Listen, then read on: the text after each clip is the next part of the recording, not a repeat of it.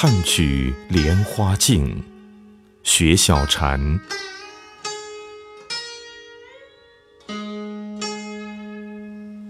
一个人的时候，总是会想起莲花，那是我的内心风暴，穿过很多绮丽的风景，翩然来到我眼前。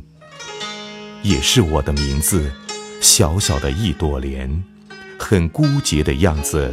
轻而飘逸，仿佛气定神闲，其实内心里万千端倪。家里有一朵小小的白莲，浮在水上，可以长时间保持盛开，因为是假的莲。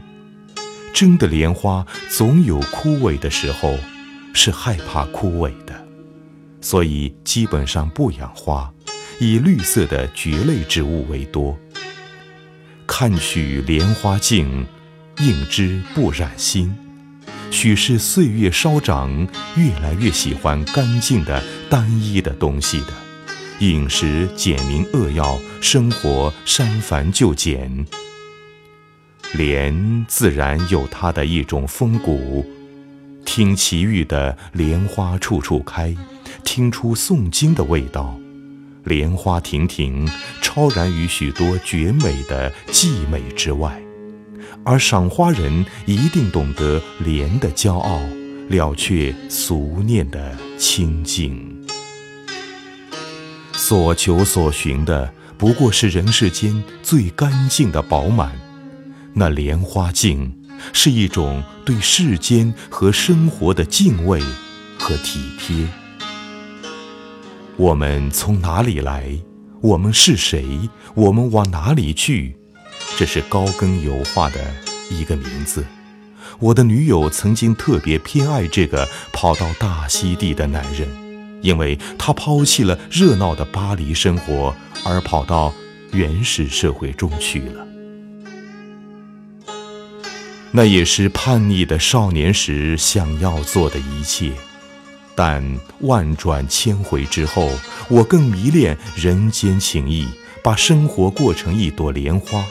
虽然听起来是一件迷茫而遥远的事情，因为多数时候我们的日子断壁残垣。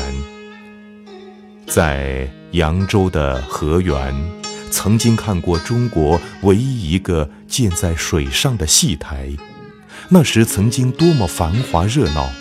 何家最鼎盛时期，怕是每天都有戏要唱吗？如今那戏台孤芳自赏的停在时间之外，是的，时间之外。如一朵脆弱而凋零的莲花，又无奈又惆怅，空落冷清之外，自有一种让人觉得寂然的东西涌上来。站在上面唱了一段戏，也总是记得那设字烟逝的黄昏。读到沈从文，他写道：“我全是沉闷、静寂，排列在空间之隙。每个人的内心深处还有另一个自己，那是谁呢？与自己格格不入，与自己貌合神离。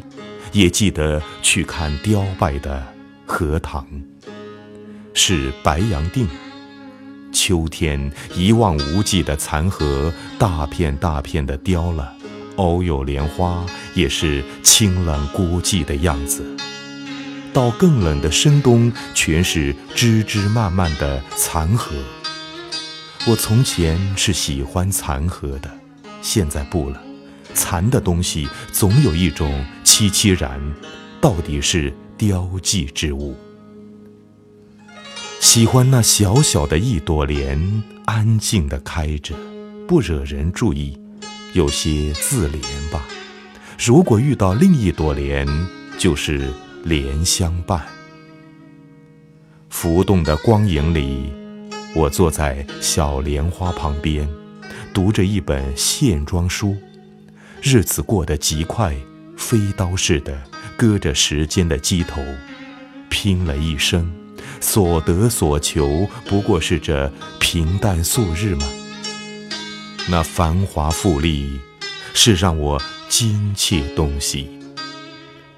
衣柜里，白和蓝居然占了多半儿，苎麻白裤子上也印了一朵水墨莲，后来沾了红酒的印记，怎么洗都不掉，十分厌烦，索性弃之。而听出水莲的下午，那些熏是让人萧索的。山高水远，万转千回，万籁在心中，俱已萧萧。